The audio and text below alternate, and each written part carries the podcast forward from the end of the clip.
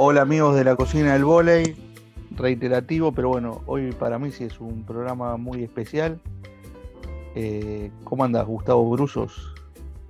Bien, Diego, un saludo a todos. Sigo con las recomendaciones de los amigos. Saluda, me dijeron que no estás saludando nunca. Bienvenidos a todos a este nuevo podcast. Eh, tenemos, eh, como, me parece que es un, eh, un programa es, el nuestro de la cocina del volei que tiene preferencia. Porque hasta ahora hay mayoría de armadoras, armadoras, armadores y armadoras y libero. O sea, casi no tenemos la incursión de centrales, salvo excepciones y algunos puntas este, que han sido más universales. Pero, y, te voy a decir algo, me encanta esa preferencia. ¿Qué, qué cepa sería nuestro invitado de hoy, Diego, que es uno de los buenos, ¿eh? de los buenos, buenos de verdad? Nuestro enólogo. No, con cosas raras. No, no, nuestro enólogo Ariel Frachinelli me dijo que era un merlot.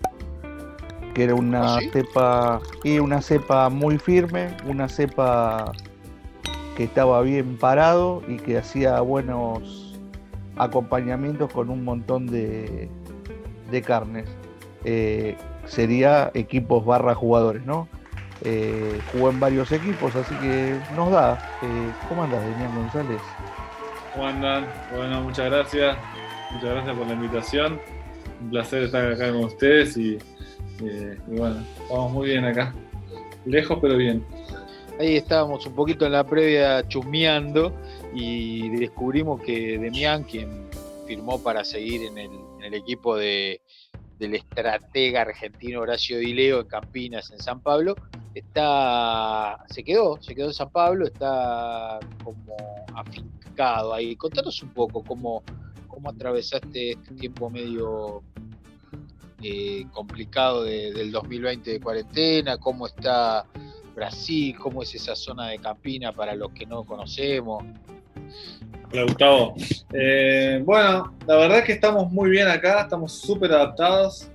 Estamos en una zona que es casi el, epicentro de la, pandemia acá en Brasil, que es bueno, San Pablo. Nosotros estamos en una ciudad que es 80 kilómetros, pero, pero muy cerquita.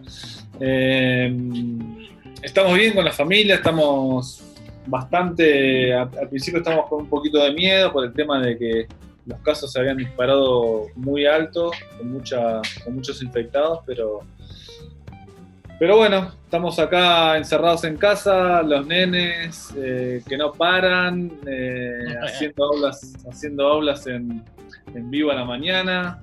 Eh, no, estamos bien, la verdad que a pesar de todo, a pesar de de que mucha gente está, está sufriendo, realmente está pasando mal y qué sé yo, no, en nuestro caso no nos podemos quejar, no nos falta nada, estamos muy bien, el club se ha portado muy bien también, eh, extrañamos un poco, queríamos ir en este tiempo a visitar un poco a la, a la familia, a los amigos, pero bueno, no se pudo dar, pero, pero nada.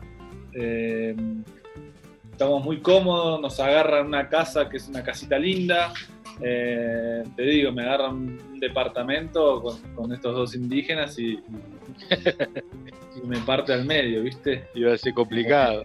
Sí, va a ser complicado. Pero nada, no, estamos re bien. Eh, nada, esperando que, pronto se solucione todo para que se vuelva un poco a la normalidad. ¿Tienen alguna fecha para arrancar a entrenar, para, para que arranque la Superliga de Brasil allá de, de y algo? Todavía, fecha de torneo no la idea es, eh, creo que la liga era para finales de octubre, principio de noviembre, una, cosa así. Pero bueno, todo depende también de cómo, de cómo siga avanzando la, pandemia. Eh, nosotros la idea era empezar a entrenar ahora a finales de julio. Estamos haciendo un poco de pesas, pero todavía no, liberan el tema de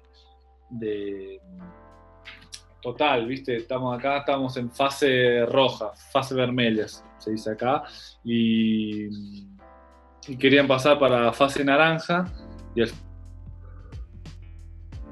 roja, y bueno, con fase naranja por ahí se puede habilitar un poco más el gimnasio, eh, de empezar a mover un poco más en la cancha con la pelota, eh, pero bueno, todavía no, está autorizado. Eh, y bueno, tratando de mantenerse cada uno en su casa, haciendo un poco de pesas, y bueno, esperando que esto, esto pase. Escuchame una cosa, ahí te escuché bien con el vermelho, me gustó tu pronunciación de portugués entre nosotros. Total, esto no lo escucha nadie. Horacio Di Leo y el portugués. No, no, no, con atrás, no. no sabés lo que, lo que se ríen acá los chicos, ¿viste? Yo estoy hace, este, voy para mi cuarto año en Brasil. La verdad que ya no es un problema el idioma, entendemos todo. Lo que pasa es que hay, hay palabras y hay, hay, frases que uno, uno le cuesta porque uno vivió toda su vida en, su país natal y, y, te vas adaptando, pero, pero bueno, eso no pasa con, con mis hijos que hablan muy bien. El mayor es el que mejor habla y la pronunciación y todo como que se va perdiendo. Así que eh, re bien con el tema de la adaptación del idioma. Y Horacio, Horacio está hace más de ocho años en, en, Brasil, ¿viste? Y, le mete mucho español, nosotros lo gastamos, él se calienta, dice que no, pero lo vuelven loco, ¿viste? Y, lo más gracioso es que, que, inventa un par de palabras, ¿viste? Inventa palabras que también no existen en Argentina. Entonces los pibes cuando escuchan algo, me dice, pero eso cómo se dice en Argentina. No, por ejemplo, una anécdota, Horacio me va a matar si escucha esto. No, tranquilo. Había, una, es amigo de la casa. Una anécdota que en el 2018, cuando vine, eh, había un pibe que no había ido a entrenar y dijo que tenía, él dijo que tenía gripa, el pibe, ¿viste? Gripa. No, no vine a entrenar porque tenía gripa. Y a mí, Vini, que es un compañero, me miró y me dijo, ¿cómo se dice en español? Porque el pibe jugó en España y dice, no, se dice gripe. Y acá en Brasil se dice gripe también. Pero bueno, inventó, inventa, ¿viste? A veces inventa para tratar de meter algún, algún algún, ¿viste? Y los pibes lloran, los pibes se ríen. Se calienta Horacio, jodiendo, pero los pibes se mueren. Somos, somos gente mayor, nos cuesta un poco más, igual que la tecnología. ¿viste? No, pero sabes que, que es terrible eh, el tema de algunas palabras, alguna pronunciación, porque eh, el o el tubarão, esas cosas, o sea, yo lo digo, pero en realidad no, lo estoy diciendo bien. Acá mis, mis hijos ya hablan con esa, esa tonada, ¿viste? Lo, hablan que, ya los pide Son casi nativos. Claro, los pide el equipo dicen, es el primer argentino, de los pocos argentinos que veo que, si no me decís que es argentino no, no se dan cuenta. ¿Viste? Y yo, qué sé yo, muchas veces salimos con mi mujer a, cenar afuera y te sentás y decís, Buanoichi, y ya, te, y ya saben que vos no sos de ahí. ¿Entendés? Y, vos decís, está diciendo Buanoichi, nada más. Sí, pero bueno, estamos, estamos re bien, estamos súper adaptados y, el idioma está, está bárbaro. Escúchame, Demi, eh, Acá sabemos que simpatizaste por Independiente, pero al final te hiciste hincha de boca. Allá, ¿por quién, ¿por quién torces?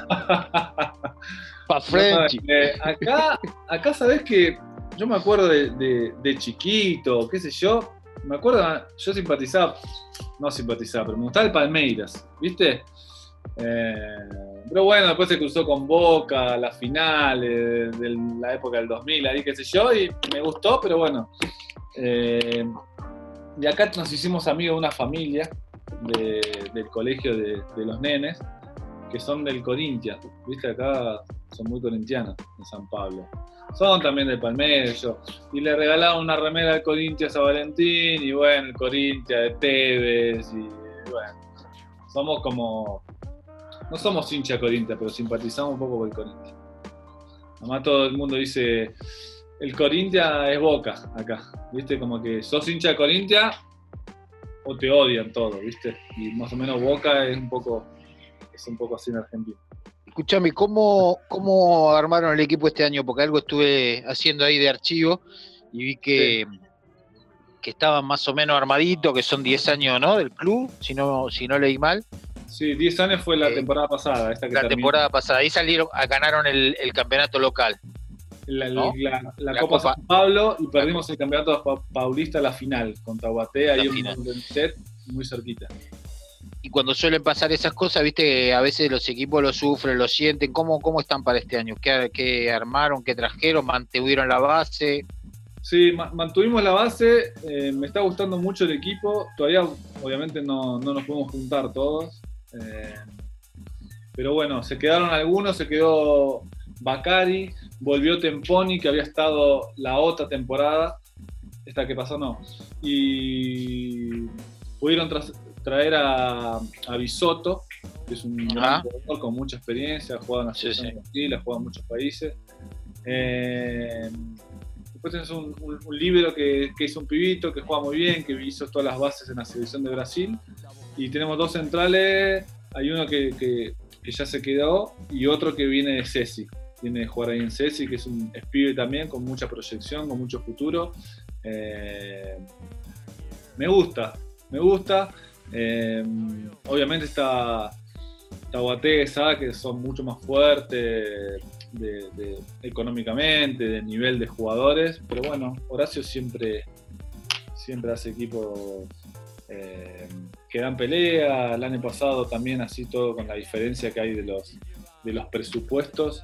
Eh, pudimos jugar siempre igual igual contra los, con los cuatro equipos de arriba que había el año pasado que eran muy fuertes y sin embargo hacemos buenos partidos, ganábamos, viste, no era una cosa que te, pasaban por arriba.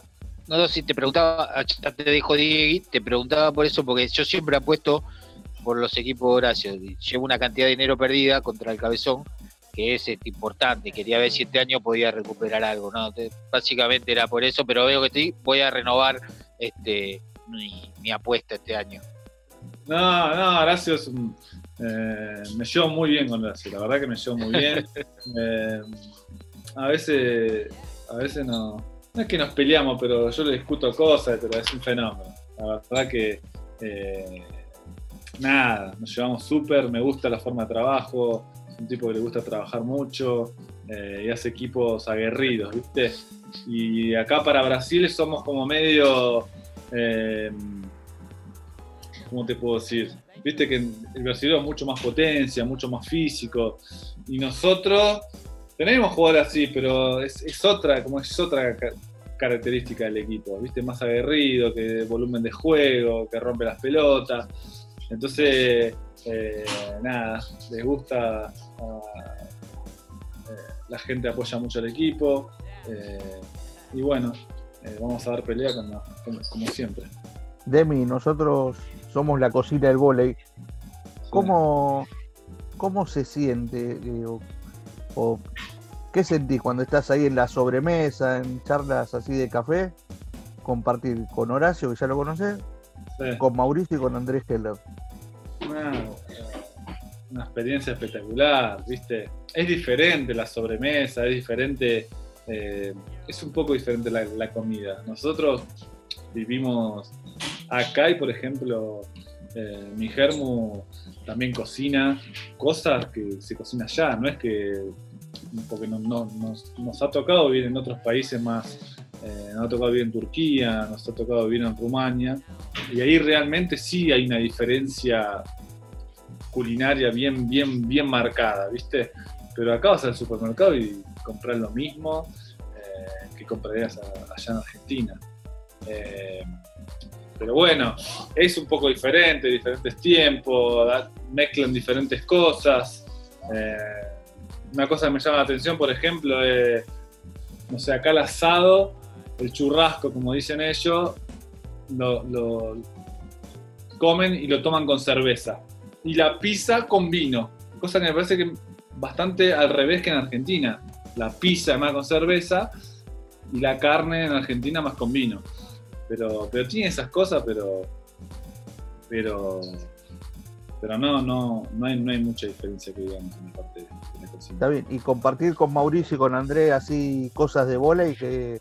No, fenómeno, es una experiencia. Mauricio, siempre digo, no de, de, de chupamedia porque lo tengo acá en el equipo, pero siempre fue una, eh, un ídolo, fue mi máximo ídolo, lo voy a comer a pendejo, me encantaba y ahora poder compartir experiencia con él, eh, viene a los entrenamientos, podemos conversar, nos ha invitado a la casa, eh, hemos compartido un montón de cosas, ¿viste? Y,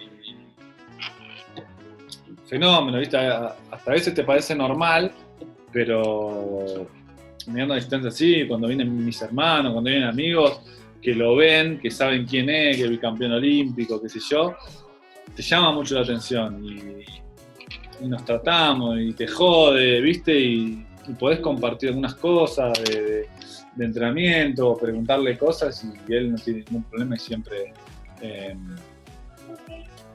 eh, de, buena manera. Y André lo mismo, ¿viste? André eh, está mucho más en la parte de coordinación, siempre trata de, cumplir con todo, ¿viste? No, no, no, la verdad que es una estructura muy buena acá. Eh, te decía como antes, es una estructura muy buena, es un relojito, pagan al día, la estructura es buena, el gimnasio es bueno, tenemos todo, pero la diferencia que hay con, los presupuestos de los equipos eh, de punta acá en Brasil es, notoria. Pero bueno, eso pasa en todos lados y, lo bueno que, como decía como decía Gustavo, que, el proyecto este va para el año número 11, es un proyecto súper serio que, siempre cumple y, nada, es como muy, muy, muy prestigioso acá eh, este proyecto acá de, de Gol de Renata. Bueno, Diego, vamos, vamos a los papeles porque ya lo estamos dejando escaparse mucho y queremos saber qué pasa con Demián González a la hora de la cocina, viejo. Tener dos pibes qué mano damos en la cocina, cuándo nos ponemos el, delantal, qué hacemos, cómo es Demián González en la cocina. No, la verdad, la verdad, que en la que cocina acá en casa es mi jefe.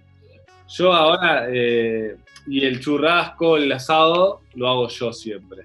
Pero bueno, siempre pide ayuda con los nenes, viste que está. Y, en esta cuarentena, eh, que en un momento estaba bastante estricto acá de salir, qué sé yo, eh, le da una mano a mi germo, hicimos media luna, la ayuda a cocinar, ¿viste? Y vas viendo cosas. Eh, pero, pero bueno, aparte del churrasco, más me encargo yo y, la parte del día a día, cuando era más normal, se encarga, se encarga mi germo. Bueno, bien, escúchame, y, y, básicamente de ahí de la comida eh, local, de la comida de San Pablo, ¿qué, qué, te incorporaste, qué te hiciste medio fanático? A mí la primera vez que vine acá a Brasil eh, me daba como cosa el feijão, ¿viste? Me da como, como que me da un aspecto como que no, no, me, no me animaba a probarlo.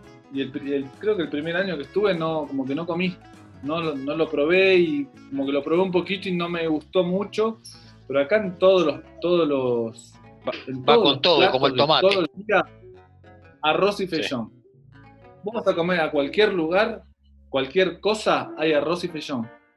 Y ahora que este 2018 que, que volvimos acá a Brasil, eh, empecé a comer y dije, ¿cómo no comía antes? Porque aparte es una, es riquísimo y súper hace súper bien, ¿viste? Para, qué sé yo, la, hierro, tiene, qué sé yo, no sé, no sé. Sí, sí, sí, todo, todo lo que sea legumbre es muy bueno para el organismo en varios aspectos. Lo nutritivo, pero también en, la parte de, lo, digestivo, aporta fibras, aporta un montón de cosas. Sí, sí, sí.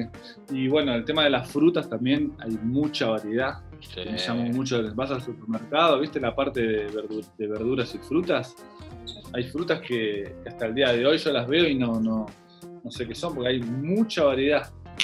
Y una cosa que, incorporé, que, no sé por qué en Argentina no, no, hay, estamos bastante cerca. Pan de alio. ¿Una vez probaron? Pan de alio se hace cuando está el churrasco, ¿viste? Es un pan que viene relleno como de una tipo como una crema de, no sé si un poco de mayonesa, un poco de ajo y qué sé yo, se hace a la parrilla al toque, se hace vuelta y vuelta. Eh, riquísimo, Es como un pan, pan de harina, digamos, lo que me está diciendo es como un pan de harina relleno. Claro, eh, claro, sí, sí. Y se pone en la parrilla vuelta y vuelta y nada, es riquísimo. Lo que pasa es que te va directamente eh, a la panza. Sí, sí eh, a, la grasa, tiene mucha grasa. Pero. Y después, no, después, viste, el tema de la carne, que antes decía que había mucha diferencia y qué sé yo, esto y lo otro. Ahora la carnicería, obviamente cambia algunos nombres, pero vas a comprar y, tenés todo. Por ejemplo, el, pelleto de, allá. se llama Lagarto. Ah. Y, cuando veníamos a jugar con, con, con UPCN, veníamos a las giras por Brasil, uno te ponían, íbamos a comer y las bandejas te decían, te ponían lagarto, ¿viste? Los pibes no, tocaban, pero ni locos. Pensaban que era un cocodrilo, le buscaban los dientes. Claro, pensaban que era carne de lagarto, ¿viste? Y en realidad de peseto. Mirá. Y riquísimo también, y, bueno. Y ahí en ese eh, UPCN, todo cuando veían la gomería se tiraban de los micros, ¿no? Porque pensaban que iban a ir a escabear. Decían, veían borrachería y ¡pum! se tiraban como locos claro, está, está borrachería, digamos, por la ruta. Borrachería. ¿Qué? ¿Se acuerdan de, de, cagan todo? No, era una gomería. Eh, Escúchame, y, y, ya que nombraste UPCN, digamos, ¿cómo te gusta la cocina? ¿Así mucho más corazón, corazón tipo Feban Armoa o más tranquilo, más estudiado, con más estadística? ¿Eh? ¿Cómo te gusta a la hora de hacer el asado? No, el, el, asado le aprendí, yo aprendí a hacer asado en San Juan, ah. ¿viste? un corte de carne que se llama punta espalda. Eh, estuvo, acá una hora Chiqui Viernes explicando cómo hacerlo, así que ya nuestra gente de la cocina de bola y sabe todo de la punta de espalda. bueno, riquísimo, la punta de espalda riquísimo. Riquísimo. Pero no, a mí me gusta obviamente mi germo cocina muy bien, me aprovecho bastante, pero bueno, cada tanto lo relojeo un poco. Las cosas así normales, milanesa, eso fui, voy haciendo, ayuda, a veces me pide para ayudar, qué sé yo, pero yo tengo una... Se van a quedar de risa. Tengo una, especialidad que hago lomo a la crema. No sé si alguna vez probaron. Bien, a ver, cuente. Eh, acá se llama filet mignon, acá es filet mignon, pero eh, se llama lomo a la crema bueno, compras el lomo, el, el, grande entero, ¿viste? Te sacás la grasa, lo, lo, limpias un poco y le metés como cinco botellitas de crema, ¿viste? De crema de leche. Qué buena ahí, ¿eh? Ahí es pesadita, linda. Lo que pasa que, ¿viste? a mí me gusta, me gusta todo lo que, lo que, lo que en realidad no tendría que comer. Pero, Pero ahora es eh, pandemia, está todo habilitado, no pasa nada, dale. No, le metes, eh, lo limpias todo bien, lo metes en una, una fuente donde, sea bastante, bastante onda, le metes el lomo, le metes la crema hasta la mitad, un poco más de la mitad, y le metes los caldos de verdura. Es dos o tres caldos de verdura. Ni siquiera lo tenés que salar, ni siquiera nada, porque el caldo de verdura le da un poco de, de, sabor y de, de, color también, porque la crema no es blanca después. Cuando vos lo vas, lo vas cambiando, lo vas dando vuelta, le vas tirando la, la crema arriba del, del, lomo, la carne va tomando un color y se pone medio como, la, salsa se pone medio como marrón. Sí, señor. Ah, espectacular, ¿viste?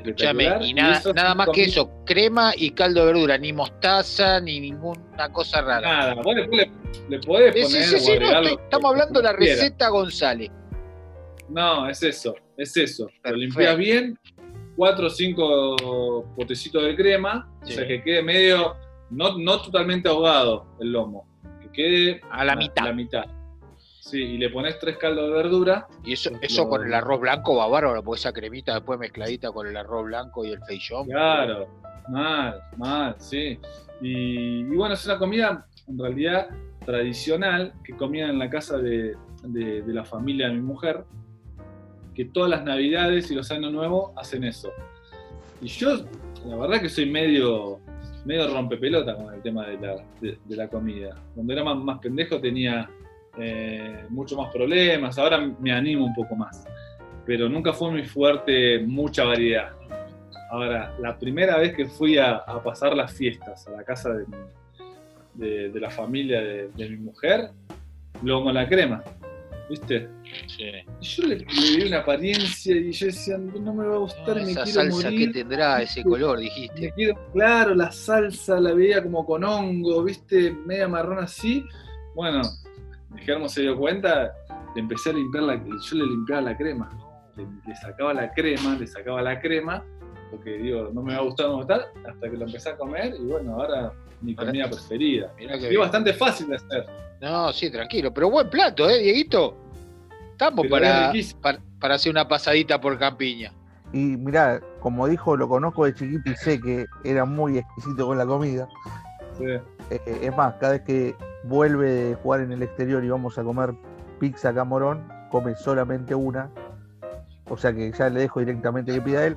Así que por las dudas yo tenía íbamos a arreglar con Sandra, que es la esposa, para que por las dudas prevé algo para que tenga en el freezer. Pero la verdad que me sorprendió, Gustavo. Bien. Vos, vos dijiste arroz, vos dijiste arroz que va también porque la salsa esa que le queda, el lomo, es riquísima. Nosotros acá lo hacemos mucho con papas y batatas. Sí, también, claro. Cebolla y ajo, ¿viste? Pero bien, bien torraditas. Sí, muy bien.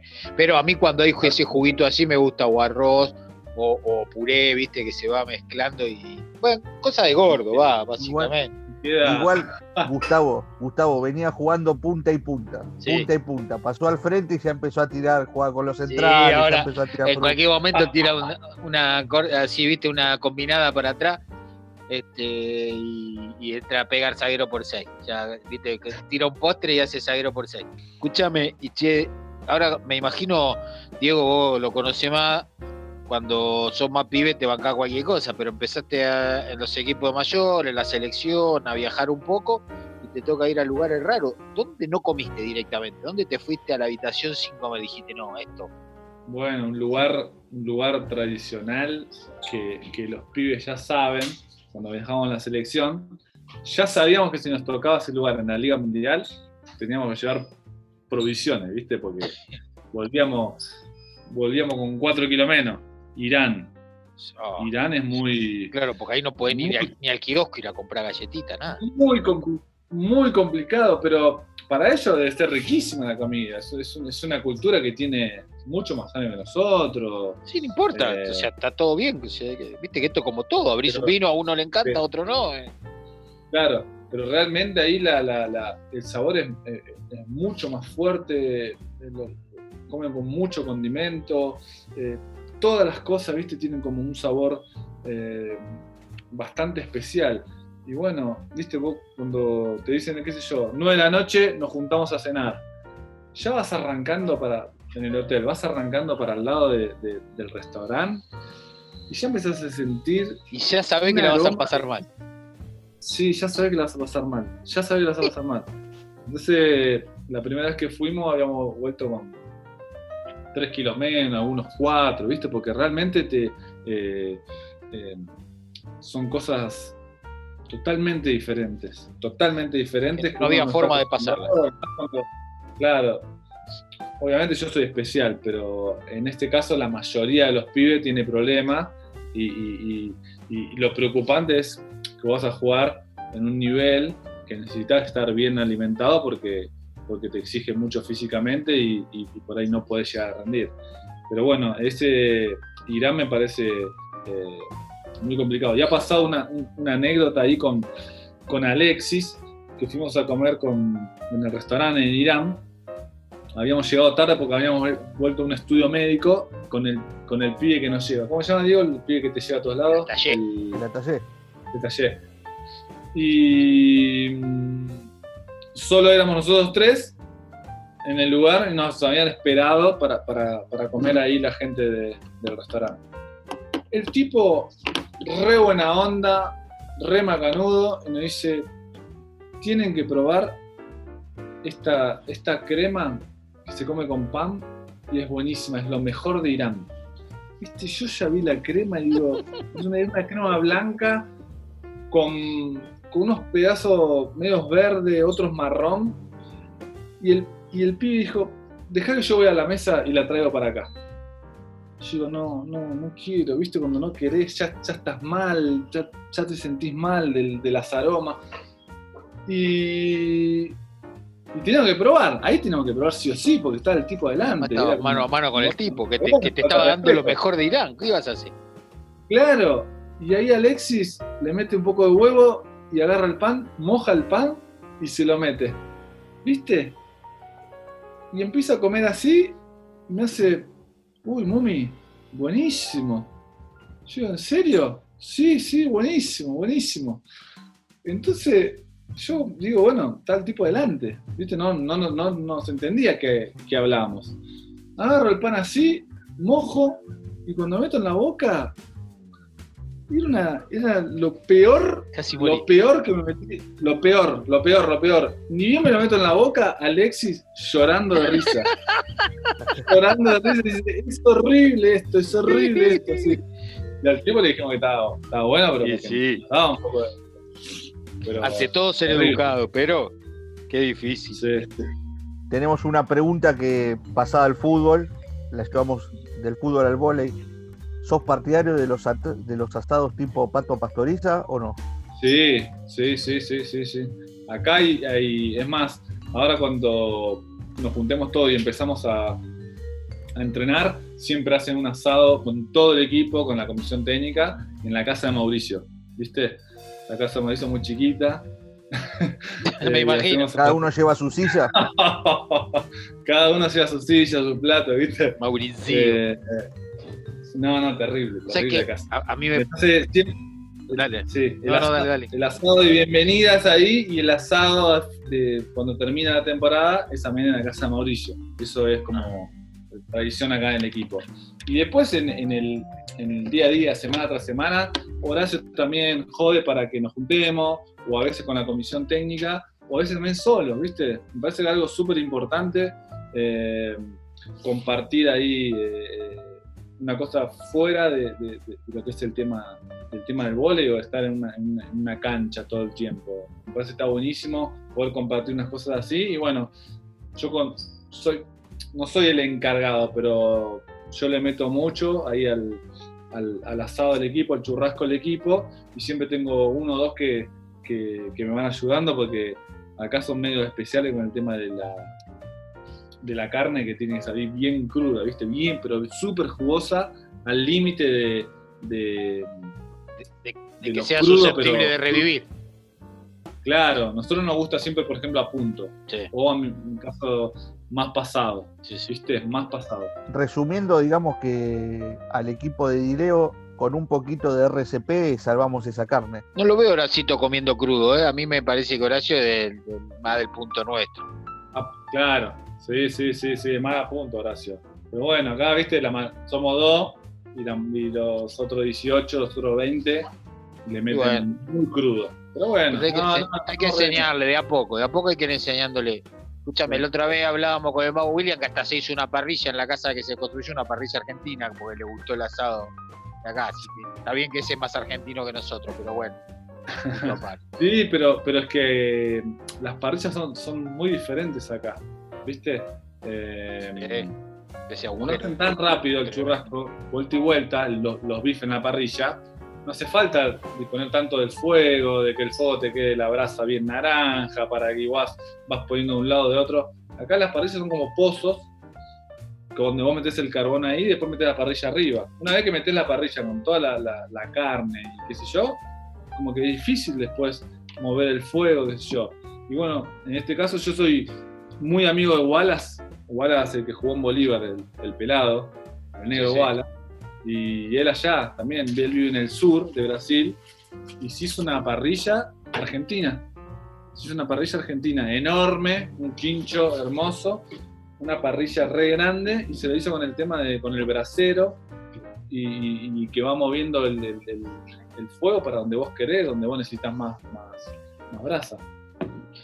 Hablando, ahora te dejo, Diego, pero me hizo acordar que ahora hablando de amigos, eh, estuve leyendo ahí en, algunas notas que hiciste que, que anda Marcus Eloe por ahí dando vueltas siempre. Sí, Marcos también. Marcos ahora vive en Santos. Vive en Santos, acá son 200 kilómetros. Nada, mi amigo de toda la vida. Eh, ese sí que es más argentino que todos nosotros. Eh, habla, habla español como, como ninguno. Eh, siempre lo veo, sí. Ahora se fue un poquito más lejos. Antes vivía, vivía en Rivera. Él es de Riberado Preto en realidad. Pero él estuvo jugando acá, la, la mujer, que ya él estuvo Sí. jugando en Baliños, que me quedaba 20 kilómetros acá. Y vivían acá y nos juntamos siempre. Pero bueno, ahora se fue a, a vivir a Santos, que es en, en la costa, en la playa, y, y quedó un poquito más lejos. Pero bueno. Demi, siempre hablamos que por ahí tuviste la mala suerte que fuiste contemporáneo a otros dos cracks, dos cracks, ¿no? Como Luciano y como Nico. ¿Te quedó alguna cuenta pendiente con la selección? ¿Qué fue lo máximo que viviste? lo máximo que viví fueron los Juegos Olímpicos de Río. Eso es algo que de chiquito tenía mucha. Era, era, mi sueño, mi sueño más grande, que en esa época, bueno, vos también, digo, saliste de ahí del Colegio Solari. Y yo de chiquito decía que mi sueño era jugar un Juego Olímpico, que quería jugar un Juego Olímpico, y en esa época, me acuerdo del vóley, no era tan, tan fuerte, no estaba tan profesional en esa época, era mucho más eh, difícil, solamente eh, pocos jugadores podían sustentar una familia y mi sueño era, jugador mi sueño era ser jugador de vóley y poder jugar un juego olímpico. Y me acuerdo en esa época, por ahí mis viejos, por dentro decían, viste, este medio vago para estudiar, no le gusta mucho, pero, pero como que también no había mucho futuro con el tema del, del vóley. Después, obviamente, después a partir del 2000 se fue profesionalizando un poquito más, ¿viste? Se empezó a, mejorar eso. Eh, y bueno, eso fue lo, Y se me terminó cumpliendo el sueño en 2016, ya bastante más de grande, pensando que ya se me había pasado la hora, porque, como si vos, eh, tocó ser contemporáneo de Luciano, de Nico, excelentes armadores, que cada uno eh, eh, en el país donde estaba la rompía y, bueno, es difícil, son dos armadores siempre los que van y me y se me complicaba, ¿viste? La cuenta pendiente por ahí es haber podido jugar un poco más en la selección, pero bueno, es, muy difícil estando eh, esos dos armadores en, tan gran nivel durante tantos años, jugando fuera también. Y bueno, no, pero igual estoy, estoy eh, miro para atrás y siento que, hice una buena carrera. Están llegando mis últimos años de, carrera y, los estoy disfrutando. Eh, no me quedan cuentas, cuentas pendientes así. Tenía muchas ganas de jugar afuera en exterior, había ido a Rumania, no me había gustado. Fui a Turquía y no me adapté muy bien por una situación del equipo, que había contratado muchos extranjeros y, podían jugar solo tres, y, empecé apareciendo en la tribuna, viste, medio raro. Pero bueno, acá en Brasil siento que, encontré un buen lugar, eh, donde es una muy buena liga, donde estoy cerca de la familia también, y, con el idioma no hay tanto problema para, en este caso, mis hijos poder ir a la escuela y poder, poder vivir en un lugar así. Qué lindo, qué lindo cuando los planetas se alinean y uno puede encontrar de hacer lo que quiere en el lugar que quiere, de la forma que quiere, es, es, realmente maravilloso, es una alegría además que te haya pasado. Y, en esto de la cuestión de la deuda, o de las cuentas, o de la cuestión pendiente, la pregunta es al revés, ¿qué, ¿qué te ayudó de haberte formado en ese sacrificio, de haber salido de un club de barrio como, como el Solar y de haberte formado en, Buenos Aires, de ser un armador clásico argentino con todo ese talento, con todo ese desarrollo, con, digamos, para ir a jugar una, a lugares súper profesionalizados, como en este caso es Brasil, donde tenés todo, desde el agua, el equipamiento, esto, mm. lo otro. Digamos, ¿qué, qué, lo, qué, le, qué le agregaste vos a todo eso con, tu formación argentina?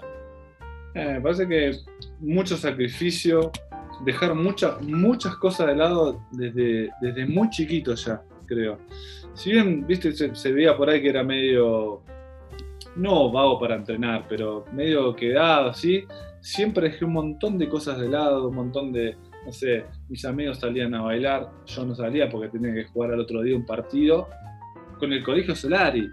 Me he perdido finales de Boca, soy fanático de Boca.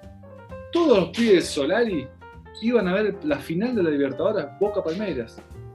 O sea, en el entrenamiento iban a ver cuatro gatos locos. Y yo no fui por querer ir a entrenar al colegio, ¿entendés? Estoy dando un ejemplo. Dejé muchas cosas lado, me parece que, que, a la hora de elegir el sueño ese que tenía de, chiquito, de querer jugar un juego olímpico, de querer ser eh, profesional y, de querer jugar en Brasil o en una de las mejores ligas del mundo, eh, me llevó un poco a eso. Mi familia, súper importante, mis amigos, Diego es un gran amigo eh, de toda la vida, siempre estuvo, que me llevó a Club de Amigos, me acompañó. Eh, porque fue una época muy difícil también, donde yo tenía que salir de un colegio, donde estaban todos mis amigos, donde yo pasé gran parte de mi vida de la adolescencia en un colegio donde me encantaba, donde uno se hacía bastante... Eh, terminabas queriendo ese sentimiento del colegio, jugar para el colegio, tenés que salir para un club. Eh, más profesional, club de amigos, no sé si lo conoces, era un club eh, súper tradicional, muy profesional, y, bueno, ese cambio me costó, pero siempre tuve gente cerca al lado que me ayudó, que me incentivó, que me apoyó. Eh, por eso digo, la familia y los amigos, súper importante. Eh, me ayudaron una banda y, obviamente eso que te dije, eh, a la hora de, pensar en, lo que yo quería hacer cuando sea grande, ya lo decía a los 13, 14 años, lo decía. Pero yo sé que en esa época, porque ahora tengo hijos, y yo quiero que mis hijos puedan elegir lo que ellos quieran, obviamente. Pero te viene con una locura de esa, como en esa época yo decía, quiero ser jugador de vóley y jugar unas Olimpiadas para Argentina y quiero vivir de vóley. Sé que mis viejos, o sea, ellos querían que, que, que pueda llegar a ser una cosa así, pero era una cosa muy, muy lejana, era, era como un sueño difícil de concretar, ¿viste? Eh, y bueno, se terminó dando, pasé al club de amigos y de ahí se empezó a, a la carrera un poco más me formé mejor, ¿viste? Eh, tuve en grandes equipos, eh, también Club de Amigos me ayudó un montón, eh, tuve la época, cuando tenía 19 años, falleció mi mamá, y ahí amigos, familia y Club de Amigos, me parece que fue algo súper importante, que un psicólogo también, Rodolfo Oliveto, me ayudó un montón, Carlitos Geselevich, fue un momento muy difícil donde en ese momento por ahí eh, recién estaba empezando la carrera profesional.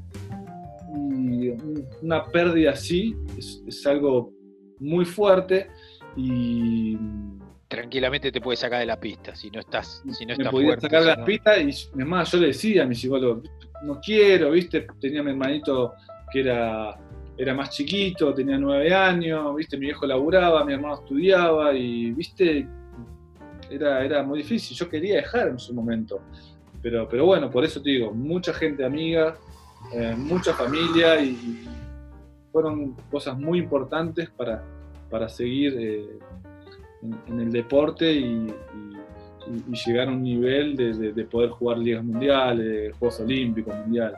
Y básicamente lo que, lo que nos salva todo, ¿no? La, la, familia, los afectos, los amigos, la buena gente alrededor y los clubes. Los clubes que a veces este, no, no le damos la pelota que le tenemos que dar y que en definitiva están siempre ahí para ir a, al rescate de los que de los que estamos dando vueltas por la, por los barrios, por las calles, por todos lados. Está, está buenísimo, y está buenísimo que, lo pueda decir, está buenísimo que lo pueda sentir. Este, la verdad que, nada, es una, una charla hermosa como toda la que hemos tenido y que además como decimos con Diego es esta cosa de recuperar lo que nos pasaba cuando terminábamos de entrenar, que nos sentábamos a morfar, que compartíamos, eh, vos lo nombrabas a Carlos Betzelay recién, y, Carlos es uno de los de los motores de este, de este podcast, casi sin saberlo, seguramente sin saberlo, porque él siempre decía que, el, que o sea, siempre cuando nos juntábamos a charlar, este, decía, ¿no? El, el no tiene casi historia escrita, la escribimos nosotros en esta charla después de entrenar, después de los partidos, donde nos permitían a nosotros lo que éramos más de afuera, o los, los periodistas o los, los tipos que no jugábamos en la liga, igual sentaron en la mesa a escucharlo, las anécdotas que el coreano son, que, que jugar la, la, imaginaria, que esto, que lo otro, que este, y, ahí fuimos aprendiendo y además aprendiendo un montón de valores y de cosas como esta que vos estás contando, que es, que es lo que realmente nos terminó formando. Sí, sí, la verdad que sí, Carlitos, un grande. Carlitos hasta el día de hoy nos mantenemos en contacto, siempre me manda mensajes, eh, hablamos, nos llamamos, eh, pasó un tiempito y ya nos volvemos a, llamar. Parece que fue muy importante también para lo que representa el volei, fue el, eh, de la generación del 82, de esa generación que, también marcó una época en el volei. Y Carlitos le dio mucha bola con, con, el Manile Couna y con Rodolfo Oliveto, que fue llevado ahí a, a, Club de Amigos en ese momento. Y ahí fui entendiendo un poco más que además de volei, que es importante, tener buena técnica, jugar bien, todo eso. Está lo, importante que es afuera del gimnasio, que es juntarse a comer, que es compartir momentos donde, donde por ahí uno conoce mejor a un compañero, y es en, esas cosas. Yo acá, cada tanto eh, los invitaba a los juveniles acá, a los juveniles, los, pibitos de acá, los invitaba a comer. Te decía, mirá, este se hace así, el asado, y, vas hablando y vas conociendo. Y me parece que es súper importante la conexión eh, de las personas, tanto, tanto dentro como fuera de, un gimnasio. Y bueno, la, comida, eh, tomar un vino, eh, compartir esas cosas así, me parece que es súper importante, como te decía, para la conexión, para saber bien, eh, conocerlo más aún a, tus compañeros de equipo y, bueno. Impresionante todo esto que estás contando. Ahora, nosotros tenemos un lado B, porque la semana pasada le hicimos el podcast a Javier Filardi y nos dijo que te paseó toda la carrera y que vos lo bloqueabas una vez cada 10 entrenamientos y decías que era el mejor, el mejor bloqueo del mundo. ¿Qué hay de verdad en esto? Nada, Javi, Javi fue es un gran jugador, fue un gran jugador, un gran compañero ahí en, San Juan. Eh, es cordobés, ¿viste? Medio, medio que te busca, te pinta el entrenamiento, a veces armó así unos cambios, cambiaba un poquito el equipo para no siempre el titular contra el suplente, entonces a veces vivía del otro lado, ¿viste? Y Javier eh, de toda la vida, eh, mirón, que te, boludea, que te charla, sí, pero bueno, es una, es una, es una cualidad, una, cosa que él utiliza muy bien, que, le hace muy bien a él y que, incentiva a su equipo. Pero eh, me dice de, bloquear. Yo soy un desastre bloqueando, pero acá alguna cada tanto lo, lo agarraba. Cada tanto lo agarraba. Y me acuerdo en la época en la época de aquellas finales UPCN Bolívar, cuando él todavía estaba en Bolívar, me acuerdo que en las charlas técnicas Boer decía, ataquen por arriba de Demián. El que no ataca por arriba de Demián, lo saco. Chau. Y bueno, capaz que le daba para atacar la diagonal a alguno. Pero como tenían la, orden de atacar por arriba, capaz que a veces lo, lo, embocaba. Si la pelota llegaba un poquito baja, capaz que lo embocaba. Obviamente la mayoría pasaban, pero lo he embocado un par de veces. o sea que desmitificamos que se acero de Filardi. O sea, va, es cordobesismo auténtico, como dijimos. Ya arrancó diciendo que el torneo era 50 y 50 y nos tiró todos los libros, nos quemó todos los libros, así que. Un personaje, un personaje. Demi, con todos los centrales que tuviste que jugar en, en toda tu carrera, ¿hay alguno que decías cuando lo tenías que enfrentar, decía, uy, otra vez, ¿cómo hago para, para pasarlo? Centrales, y hay centrales, viste, que por más que, sean altos o qué sé yo, o que sean bajos, hay centrales que te, es difícil sacártelo de encima como, como, armador. Un central que para mí es uno de los más difíciles es Lucao, por ejemplo. Es difícil que Lucao se cuelgue, queme, ¿viste? Siempre te espera. Entonces vos, la pelota donde armás, él más o menos siempre llega porque es muy grandote. Eh, difícil, difícil sacártelo de encima difícil de encima a Lucao, Eder, centrales, centrales así, eh, centrales americanos también, la selección de Estados Unidos, eh, Lee, eh, Smith, que hay uno ahora que, juega muy bien, que, lee muy bien. Ese, son difíciles, algunos son, muy difíciles sacártelos encima. ¿Y con alguno que te divertías? ¿Que me divertía? Sí, que decía, bueno, eh Martín Ramos para mí eh, es uno de los, mejores, que, tenemos una conexión eh, tanto dentro como fuera de la cancha muy buena, que había momentos donde yo no sabía ni dónde estaba y se la tiraba y yo ya sabía dónde él iba a estar y él ya sabía dónde yo la, se la iba a poner. Entonces generó una muy buena conexión con, con Martín muy confiable y acá con, con Vini también, que es un central acá de, Brasil, eh, también me, pasaba un poco eso, ¿viste? Me pasaba un poco de que se la tiraba cuando enganchamos, no había cómo, no había cómo pararla. que me, metí recién, pero estoy complicado de señal estos días entre la cantidad de gente que está usando la señal en casa y todo. Se, pone complicado porque se va, se va quedando finito el cablecito, ¿viste? Cuando vas pelando el cable y te queda un solo alambrecito de cobre. eh, nada, yo quería agradecerte. La charla fue maravillosa. Eh, pero sobre todo lo que dijiste y, el sentimiento, que es un poco también lo que transmitís cuando jugás, ¿no? Todo ese sentimiento que, bueno, Diego te conoce más, yo te conocía menos, pero indudablemente lo que te impulsó a llegar hasta acá y a, estar disfrutando este momento de la carrera en el lugar donde querías estar y de la forma que querías estar. Así que qué mejor que eso para, ir dándole como una, vuelta a la, a la etapa deportiva. Y después será lo que, lo que deba ser o lo que quieras vos que sea, como vino siendo hasta ahora. Así que gracias por este rato, gracias por la charla. Eh, un beso a la familia que, también está muy importante siempre cuando uno este, encuentra ese lugar y esa tranquilidad es porque también eso ayuda un montón. Bueno, Gustavo, muchas gracias. Gracias a ustedes por la invitación. La pasé muy bien, me sentí muy cómodo. Por ahí no, no la tengo tan clara en la parte de la cocina, pero intento intento meterla acá con los, con los brazucas. Eh, ese lomito va, eh, ojo, eh. Ese, ese lomo va muy bien. Probalo y después me, y después me, después me decís. Así que nada, nada, nada. Muchas gracias por la invitación. Les mando un abrazo grande. Eh, cuídense y, bueno, eh, espero que todo se solucione pronto para que, que, la gente que por ahí la está pasando realmente mal mejore un poco la situación y, pueda cambiar todo un poco la normalidad. Bueno, Demi, eh, nada, esta vez ya lo hablamos mil veces. Pudiste lograr todo lo que te propusiste, impresionante. No sé si te queda algo más por cumplir, aparte de, retirarte en el Solari. Este, pero nada, el cariño de siempre, gracias por participar de acá. Y no podemos terminar el podcast sin que nos digas tres cosas que no pueden faltar en la cocina de Demián González.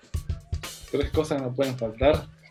Eh, vino, vino, Malbec, eh, sal y ajo. ¿Está bien o no? Espectacular. Sal y ajo. Me gusta mucho el eh, saladito y, y, el ajo me parece espectacular. Bien, bien, bien quemadito. Bueno, digo, muchas gracias a vos. Sabés que te quiero mucho, sabés que sos un gran amigo. Eh, gracias por, siempre haber estado, tanto en los momentos lindos como en los momentos malos. Hemos vivido muchas muchas cosas, muchas cosas lindas. Eh, y nada, sé que por ahí estás pasando un momento muy, muy difícil. Y, bueno, más allá de la distancia, sabes que, te quiero un montón y, que siempre voy a estar con vos y, siempre el, agradecimiento de poderme eh, haber llevado, acompañado en esos momentos de, donde yo empezaba la carrera.